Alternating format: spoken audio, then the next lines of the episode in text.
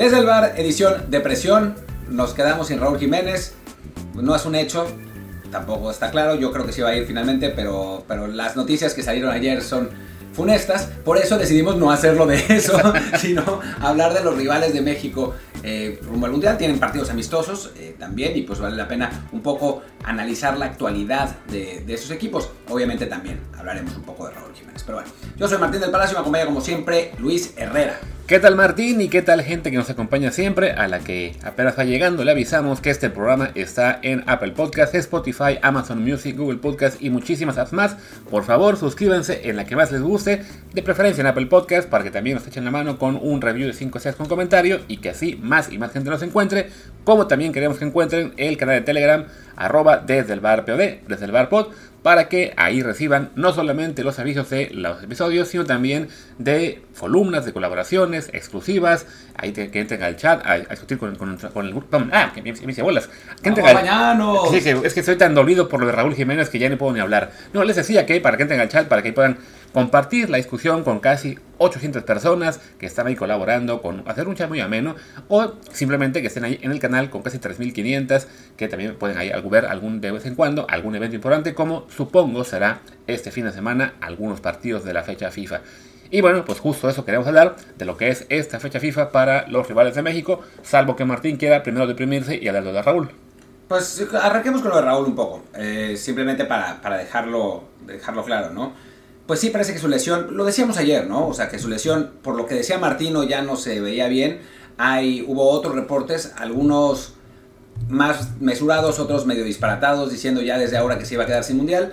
Eh, lo que sí es verdad es que le hicieron un, análisis, le hicieron, le hicieron pruebas, resulta que tiene pubalgia eh, y mañana, espera, no, ya, ya fueron, ya fueron todas las pruebas, ¿no? sí, pensé que todavía le iban a hacer una más eh, y pues dicen que entre 4 y 14 semanas, pero pues es como un rango gigantesco, es como ir, no sé, a decir, no sé, a preguntar, ¿cuánto cuesta este coche? No, pues entre 5 mil y 40 mil dólares. No, pues sí, gracias, güey. Sí, la verdad es que esa la cosa, es un rango muy amplio. Desafortunadamente, más allá de la broma, pues tiene que ver con que lo que sufre él, esa pubalgia, pues eh, los, los efectos y lo que sería, digamos, la recuperación no es igual para todos, habrá gente que se pueda recuperar rápido, habrá gente que no, y, pues Raúl desafortunadamente en este momento tiene esa incertidumbre de no, no tener muy claro cuánto le va a costar, ¿no?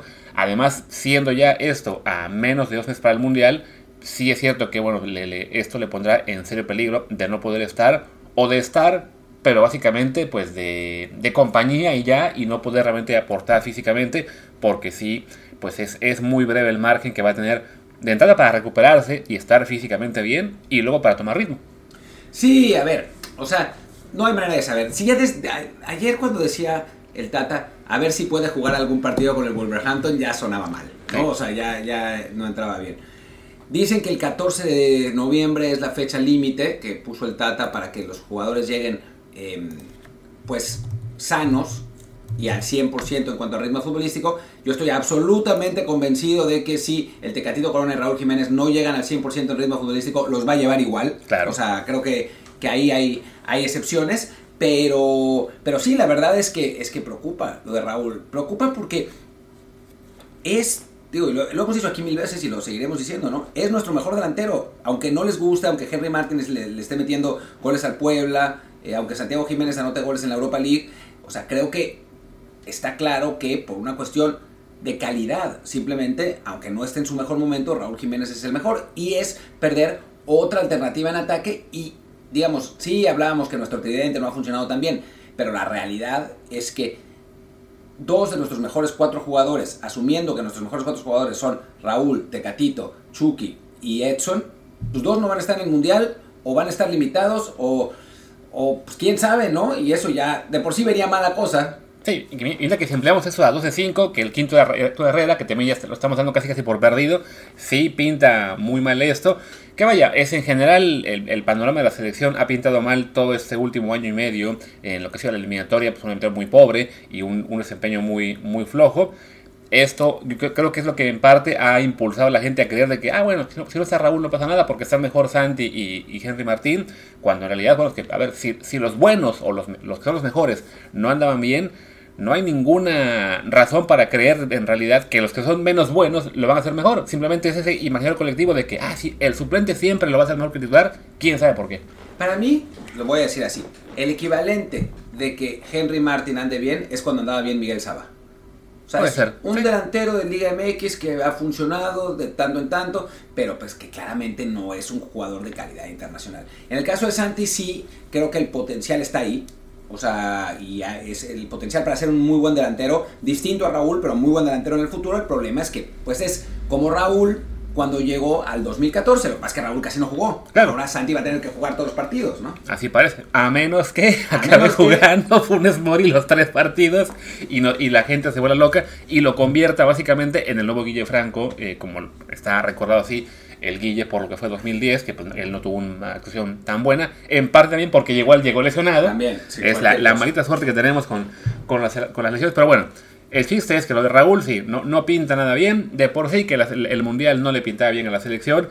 Creo que sí es de las veces que hemos estado más, eh, o- bueno, menos optimistas de cara a un Mundial. Yo no recuerdo, quizá la, la de la Puente en Pero 98. siempre estamos poco optimistas. Pero es que, realidad. pero en general, así, en, en plan pánico, los pies de la fregada, solo recuerdo la de la Puente y porque estaba teniendo realmente resultados muy malos, ¿no? De perder 5 con Noruega y cosas así. Bueno, eso es porque tú, como yo, éramos osoristas y confiábamos en lo que haría el profe.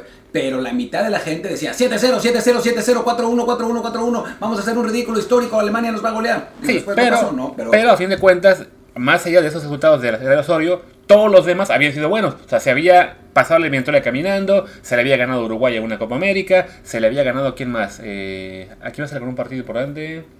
En Ah. Europa se jugó las, las contra Bélgica, contra Holanda. O sea, no era una cadena de derrotas, empates en casa contra Canadá o, o Jamaica, como ha sido la de este año. No, ya, pero la gente tiende. A ver, diferen- diferenciemos.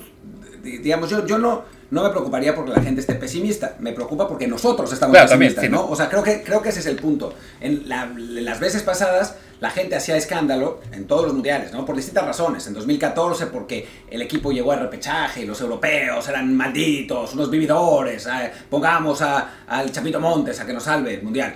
Eh, eso en 2014, en 2018 ya lo platicamos. En 2010, ¿cuál era el problema?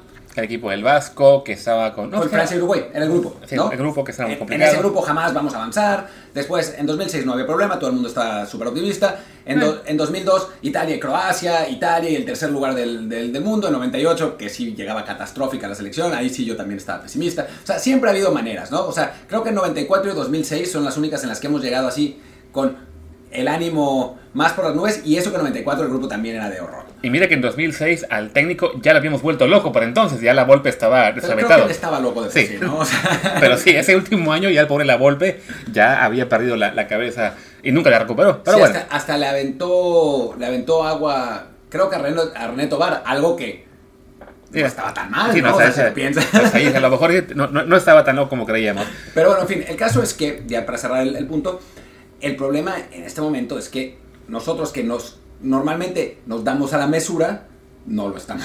Sí, no, no, no, no hay muchas razones para estar optimistas. Quizá lo que vamos a platicar en la segunda parte del programa nos recupere un poco de optimismo porque los demás tampoco andan tan bien. No. Y bueno, pues ahora sí pasemos entonces a lo que es la fecha FIFA de los rivales de México.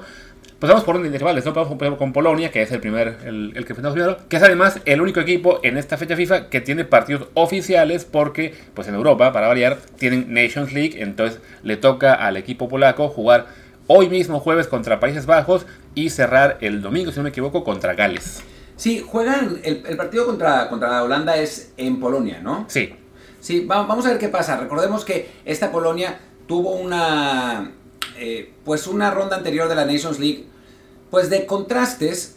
Primero Bélgica le puso una feroz putiza, o sea, le ganó 6-1 en, Bélgica en un partido con Polonia, jugó horrible, sobre todo el segundo tiempo, el primer tiempo más o menos. Después contra Holanda jugó bien, aunque hay que decir que Holanda jugó con un equipo alternativo. Y después eh, volvieron a perder con Bélgica, jugando encerrados atrás en casa, perdieron 1-0. Vamos a ver si esta Polonia funciona mejor, ¿no? Contra, contra la selección de, de Louis Van Gaal, que tampoco es que haya mostrado muchísimo en sus últimos partidos, ¿no? Sí, que le ha bastado de todos modos para ir en ese grupo ganando relativamente fácil el equipo eh, holandés.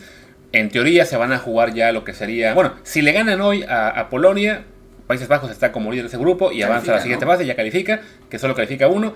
Si de algún modo Polonia rescata el empate, este, entonces todavía queda la posibilidad para Bélgica de ganarle el grupo a, Holanda, pero bueno, eso ya es cosa de ellos.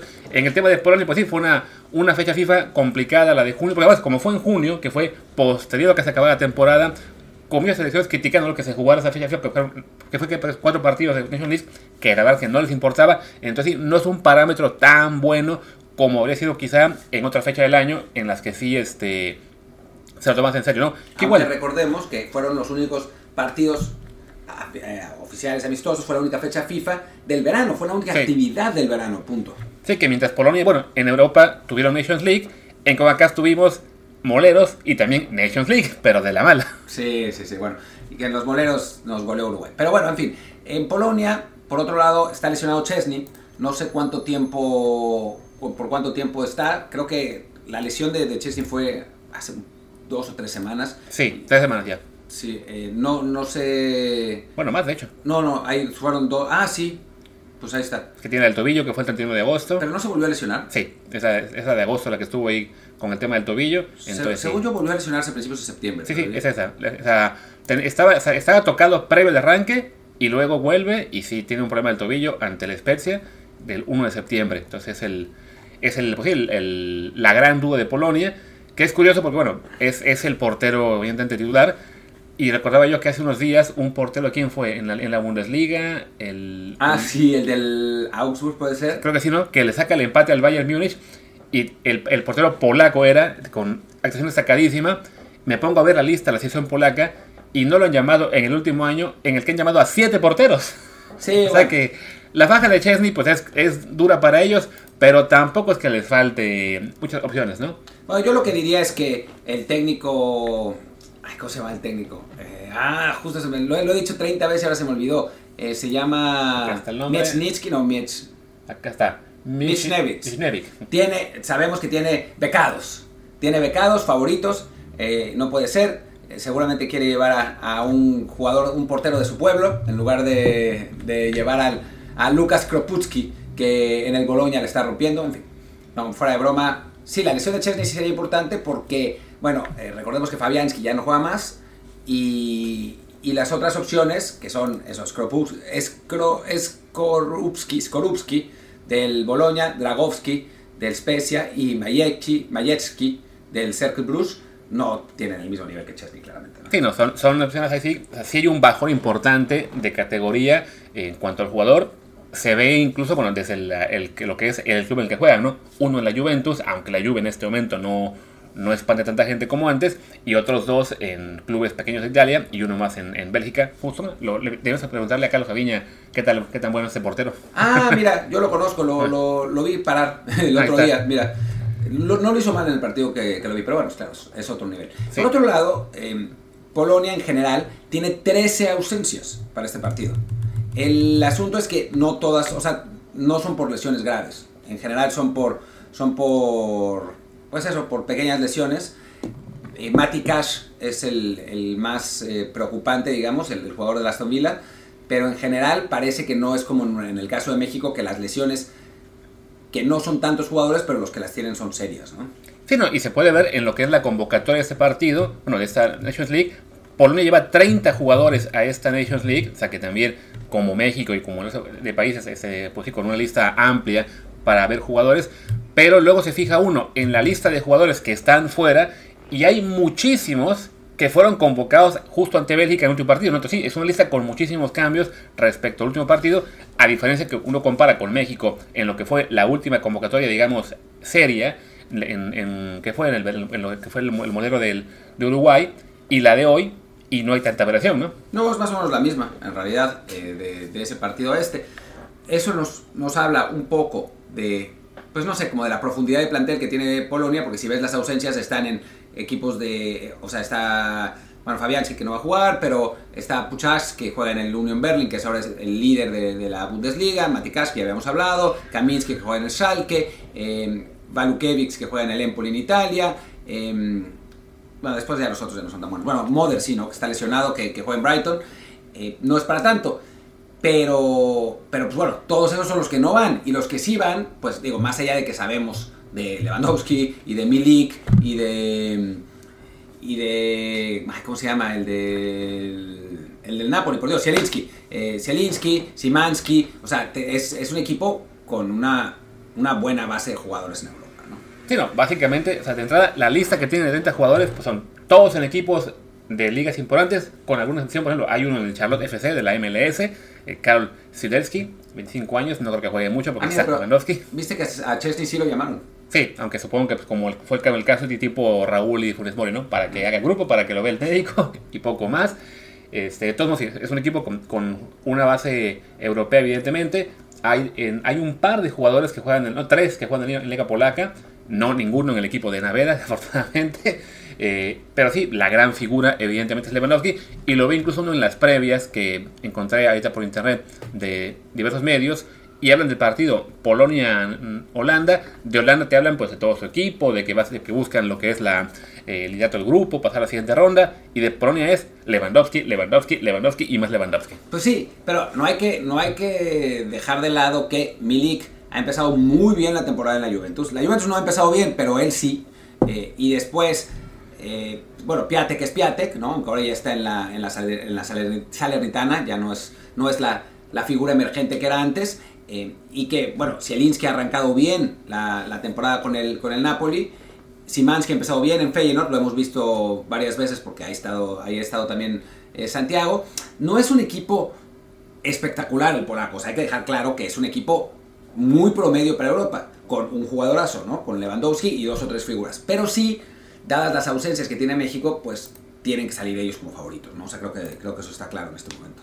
Sí, o sea, Polonia, recordemos que avanzó al, Mundial vía repesca, estuvo primero en un grupo pues bastante sencillo, o sea, quedó segundo después de Inglaterra, y sus rivales eran Albania, Hungría, Andorra y San Marino, entonces es, un grupo en el que hasta México hubiera pasado como segundo también, después le gana a Suecia. Bueno, eh, espera, esta Hungría no, la Hungría de entonces. O sea, esta Hungría que va al líder de la Nations League eh, ah, sí, Claro, sí, no, esta Hungría es ahora otra cosa, pero sí, ya en lo que fue eliminatoria no era un grupo muy complicado para Polonia. Luego le toca en la repesca primero el partido que se cancela ante Rusia por razones que ya conocemos y luego le gana a Suecia el, juego final. El parámetro claro es que, bueno, pues Suecia nos echó a nosotros del, mundial pasado 3-0 y, bueno, y ellos le ganan 2-0, pero bueno, es cuestión un poco también de, de matchup. Pero ese partido, el de Suecia, que yo lo vi, lo que pasó fue que Polonia Park the Bus o sea, se, echó para atrás, jugó a la contra. O sea, nos, fue un 2 a 0 típico del 2 a 0. Así es. O sea, Suecia eh, llevó totalmente la iniciativa, hasta metió a Zlatan al final y Polonia, a base de aguantar atrás y tirar contra golpes, terminó ganando ese juego. Así que bueno, pues es lo, es lo que. Así que así llegó al mundial. Les digo, después eso tuvo ya lo que es la Nations League lleva apenas un ganado, un empate. El ganado fue ante Gales, el, empate ante. Ah, justo ante Bélgica. no, no, ante Holanda. Ante Holanda, en, Holanda. Y el partido contra Gales también fue una mamada. O sea, Gales les dio. O sea, ya no me acuerdo exactamente cómo fue, fue hace unos, hace unos meses, pero me acuerdo que un tiempo Gales les dio eh, bailongo por, por un rato. Y después al final Polonia le dio la vuelta cuando hicieron mil cambios los equipos. Ahí está. Pues bueno, Vamos a ver qué tal les va en esta fecha FIFA. Digamos que sirve como parámetro para ellos, que son juegos oficiales, son juegos serios. los rivales, eh, primero, bueno, Holanda, que está buscando avanzar a la, ronda final. Eh, después se van a jugar probablemente el no descenso ante Gales. Entonces, ahí sí, eh, más allá de que es preparación para el Mundial, también son juegos oficiales que les importan bastante y, bueno, servirán de buen parámetro para ver en qué momento llega el equipo polaco contra México. Además, Polonia, recordemos, hasta ahora no tiene programado ningún amistoso para ir al Mundial. No, la verdad es que lo, digamos que yo creo que la, debilidad de este equipo polaco es que no van a llegar bien conjuntados, ¿no? O sea, han puesto un montón, o sea, incluso en la Nations League de, verano, cambiaron la alineación bastante, hicieron un montón de cambios y ahora con todas las ausencias también les va a costar trabajo poner al equipo, sobre todo en defensa, eh, poner al equipo que, va a estar en el Mundial. Así que el partido contra México va a ser un poco el primer partido que jueguen con esa, con esa alineación. Mientras que si la selección mexicana juega con los que podría jugar y no tiene que hacer mil cambios por lesión, pues va a ser la misma base de siempre, ¿no? para bien o para mal. Claro, exactamente, ¿no? Ya, ya este la gran duda hoy es quién va a jugar de extremo derecho y este de y de 9 si va a llegar o no Raúl. Fuera de eso, sí creo que la base ya la tiene muy clara Tata Martino, más allá de que nos guste o no. O sea, la defensa son Jorge, Moreno y Montes probablemente. Gallardo por izquierda, en el medio campo estás con Edson, con Guardado y quizá con Guti o Chávez. O sea, hay que ver cuándo con a ver qué va a hacer llega. O sea, pero sí, sí, es un equipo mucho más trabajado. El problema es que el trabajo que hemos visto hasta ahora no nos ha ilusionado mucho, pero bueno. Y por, por otro lado, eh, Luis, eh, que, sí quiero por favor que, que pongamos atención con los incendios en la casa, porque yo tengo mi cuarto lleno de veladoras por Edson. Que no le pase nada, por favor. Por favor. que sí. Es, es, es, en este momento como que ya lo único que nos faltaría. Pero bueno, ahí está el tema de la selección polaca, que les digo, juegan este mismo jueves ante Países Bajos. Quizá lo podamos ver por Reservar Plus, porque no? Ahí, ahí, puede estar. Así que nos quedamos con Vamos a ver con Argentina. Que Argentina tiene algunas lesiones, nada, nada de, demasiado cuidado, lo estaba viendo aquí. Em, estaba lesionado. Creo que no está, creo que no va Dybala. Dybala está Está convocado, no se iba a jugar. Ah, sí, ah, porque aquí en, esta previa tenía que ni Dybala ni Lo Celso. Sí, Lo Celso también está convocado, pero bueno, Argentina lleva una lista de 29 jugadores, o sea que ya nada más falta por cortar a 3. Eh, y sí, digamos que es pues básicamente lo, mejor que tiene. Una selección que recordemos lleva ya casi dos años sin perder un partido oficial, que viene de ganarle a Italia la lamentada finalísima, que en la eliminatoria de Conmebol quedó invicta también, y que bueno, es en este momento uno, en, principio para muchos, uno de los favoritos para ganar el mundial. Para mí no. O sea, yo creo que yo creo que está por debajo de. O sea, es uno de los favoritos si hablamos de ocho favoritos. Exacto. O sea, si hablamos de tres favoritos, para mí no está Argentina, pero es amplísimo favorito para llevarse el grupo. O sea, que no hay duda. Definitivamente, ¿no? O sea, por plantel, por momento futbolístico, por sensaciones, por lo que ustedes quieran, si es Argentina en este momento el, el equipo más fuerte de ese grupo, lo sería en cualquier punto de historia seguramente, pero sí, creo que en este momento es cuando más amplia se ve la diferencia con México y por nosotros. A México además recuerdo le ganó ya 4-0 hace un, que fue un par de años cuando se enfrentaron en amistoso. Eh, se iban también a enfrentar este año, si no me equivoco, pero se, se canceló por el tema de, la, de que fueron parte del mismo grupo. Y luego ambos equipos, tanto Argentina como México, les tocó en algún punto, bueno, iban a, jugar contra Brasil, ¿no? Primero México contra Brasil, iba a ser esta fecha FIFA el amistoso, se cancela porque dice FIFA, no, no, no, hay que jugar el Argentina-Brasil que quedó pendiente eliminatoria, y luego, no, tampoco que no se juegue. Entonces al final ningún, ningún tuvo Brasil de rival. Yo no entiendo por qué, sinceramente, no se jugó ese partido como amistoso. Digo, ya estaba puesto como eliminatoria, ¿por qué no lo, se lo llevaron a Europa y lo jugaron como, amistoso? Supongo que los técnicos no querían que los jugadores se mataran, que es una opción, ¿no? O sea, que se, se molieran a patadas, sobre todo con el precedente de lo que pasó en ese partido suspendido y después en el, en el otro y en la final de Copa América. Pero bueno, el caso es que lo cancelaron y también me imagino que por una cuestión moral, ¿no? O sea, ninguno de los dos quería perder con el otro. Claro. O sea, llegar al Mundial con una derrota contra Brasil o contra Argentina hubiera sido doloroso para la moral. Sí. Ya en todo caso, pues al, así como quedó el, calendario de cada uno, pues salió a Brasil, porque Brasil va a jugar esta fecha FIFA ante Ghana y, Túnez. y Túnez, en Francia ambos partidos, y Argentina se tuvo que conformar con enfrentar este viernes a Honduras y luego el martes a Jamaica, ambos en Estados Unidos. Partidos moleros. Ah, no, perdón. Que son partidos moleros. partidos materos que tiene, que tiene Argentina. ¿Por qué, creen que, ¿Por qué crees que se van a jugar en Estados Unidos, mi querido Luis? Yo creo que para, por la comunidad argentina que está ahí, ¿no? Para que puedan ver a su selección, que les ilusiona mucho y que, bueno, si algunos dólares por ahí pueden soltar, ¿por qué no? pues sí, no, en todos lados se cuecen habas y la verdad es que la, la, la Asociación Argentina de Fútbol es peor que la FMF y eso con diferencia. Pero bueno, en fin, en Argentina no hay que colgarse mucho porque no tienen ausencias significativas, están jugando bien, van a jugar dos partidos materos, creo que no hay, no hay mucho que hacer. Sí, o sea, digamos que si acaso es destacar, bueno, que los rivales sean tan flojos como son Honduras y Jamaica, pues es simplemente un reflejo de lo complicado que es el conseguir partidos amistosos en una fecha FIFA, porque ahora Europa está bloqueada por el tema de su Nations League, entonces a la hora de buscar rivales, pues sí, no hay, ¿no? Es, esa queja que tiene siempre México de que, este, pero ¿por qué otro molero? ¿Por qué otro molero? Bueno, sí, tiene que ver con que evidentemente se busca el beneficio económico de jugar en Estados Unidos, pero también es porque no hay rivales. O sea, los europeos están ya todos ocupados con el tema de la Nations League, entonces incluso una potencia como Argentina le cuesta encontrar equipos que, que le valgan la pena. En este caso, pues también está todo el mundo buscando rivales que puedan ser este... Eh, ¿cómo se dice? Parecidos al que le toca el Mundial. Y bueno, pues entonces gana, le toca CONCACAF y pues lo que encontró. Sí, porque Honduras y Jamaica, creo que los equipos de CONCACAF y Panamá son los menos parecidos a México. Pero bueno. Pero bueno, vamos ahora entonces al último rival de México en el Mundial y también lo que sería Arabia Saudita, que tiene partidos esta fecha FIFA, también no eran muy eh, impresionantes. Le toca Ecuador este viernes y después Estados Unidos el martes. Absurdamente, digo, quitando Polonia, parece que los rivales de México son los, los mejorcitos, aunque bueno, Ecuador y Estados Unidos sí están los dos en el Mundial, ¿no? Vamos a ver, va a ser interesante lo de Arabia Saudita porque el equipo, además es aquí en Murcia, ese tendríamos que haber ido, nomás porque sí, ¿no? ¿Cuándo juegan? Es mañana, mañana viernes, el de, el Ecuador, ahí en Murcia. En a las 8. Sí, y luego el, el, martes juegan también en Murcia, ahí contra Estados Unidos. A ese podríamos ir, ¿eh? Podría ser, no, no, no, Para ver. Eh, pero bueno, en fin, el caso es que vamos a ver qué onda con la selección de Arabia Saudita. Han jugado partidos amistosos contra equipos super random, como Venezuela, eh, que además perdieron. Después contra Colombia en un partido que fue horrible, horrible, y también perdieron. Estos partidos contra Ecuador y Estados Unidos nos van a dar un poco más una medida de cómo está este equipo árabe, ¿no? Sí, un equipo árabe que por lo menos en la eliminatoria de Asia pues le fue muy bien, ganó un grupo en el que estaban Japón y Australia, que son por lo general considerados los más fuertes de esa zona. Los dos calificaron al mundial también. Sí, entonces bueno, este ahí sí es una una buena seña de este equipo árabe que como todos sus jugadores juegan en la liga árabe, o sea, no, no pueden eh, salir del país para jugar en otras ligas, no hay un parámetro pues muy bueno de qué tan buenos sean, simplemente es ¿no? que en la eliminatoria pues ganan su grupo, el que era el grupo más complicado, y después de eso ya les tocó jugar estos juegos eh, contra Colombia y Venezuela en, junio, que perdieron ambos por un gol a cero. Entonces, bueno, ahí nos, nos viene mañana este nuevo parámetro de Ecuador, que creo que en este momento Ecuador y México están en un nivel muy similar.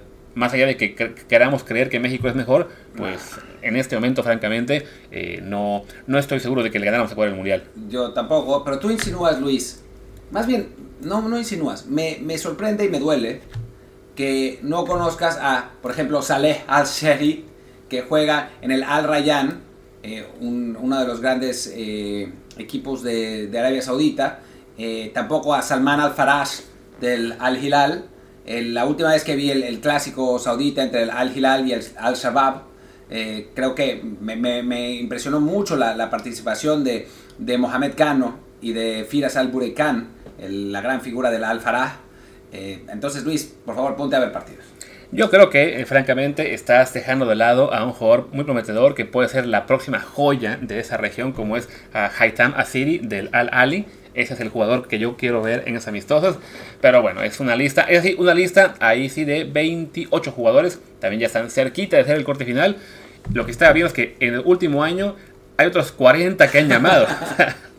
sí, sí, es una, son listas de verdad muy, muy amplias, aunque bueno, viendo los, los, las fechas en las que jugaron los demás jugadores, son muchos que estuvieron ante Venezuela en ese amistoso eh, de, junio. Yo creo que está probando, ¿eh? Sí, y otros más ya de, la, de lo que fue la Copa Árabe. Porque además me sorprendería muchísimo que dejara en, en Arabia a Abdullah Otaif, que fuera de broma es el único jugador que medio me suena y que no, va, que no va a estar esta vez, y a Mohamed Al-Breik, que bueno, ha jugado 35 partidos y jugó también contra Venezuela. Me imagino que estará probando algunas, algunas opciones el, el técnico, que el técnico, por cierto, es Hervé Renard, que es un técnico bastante conocido en, en, África y Asia, ha sido campeón de África dos veces, así que por ahí sí hay, sí hay eh, capacidad. Ya después la, la, selección misma de Arabia Saudita, pues no demasiado, ¿no? Pero, pero, pero Renard sí, tiene, eh, fue campeón de, de, África con Zambia y después con Costa de Marfil, así que bueno, es un, técnico más bien, más, más que conocido, ¿no? Sí, también dirigió a Marruecos, también dirigió a Angola, es, es la, la, la, zona en la que es más popular, aunque bueno, ahora ya cambió a Arabia Saudí, supongo que ahí ganará un poquito más que en África. O sea, yo creo que en lo que lleva aquí en Arabia tres años ya habrá ganado 20 veces más de lo que ganó en África toda su vida. Bueno, en toda su carrera, porque en Francia tampoco dirigió, es francés, tampoco dirigió hacia grandísimos equipos, más bien a puros equipos eh, chiquitos, ¿no? Sí, Ese, bueno, a Lille dirigió un ratito y no le fue bien. Exactamente. Pero bueno, Arabia les decía, ¿no? Que juega contra Ecuador y contra Estados Unidos. Vamos a ver qué tal les va. Esperemos que Ecuador meta 5-0 para estar un poco más tranquilos, al menos de saber que tenemos aún chance de ganar un partido en el Mundial. O bueno, eh, que se le lesione al Shahbab, que, lo que sería sea. muy importante para, para, las aspiraciones de México. Y sí.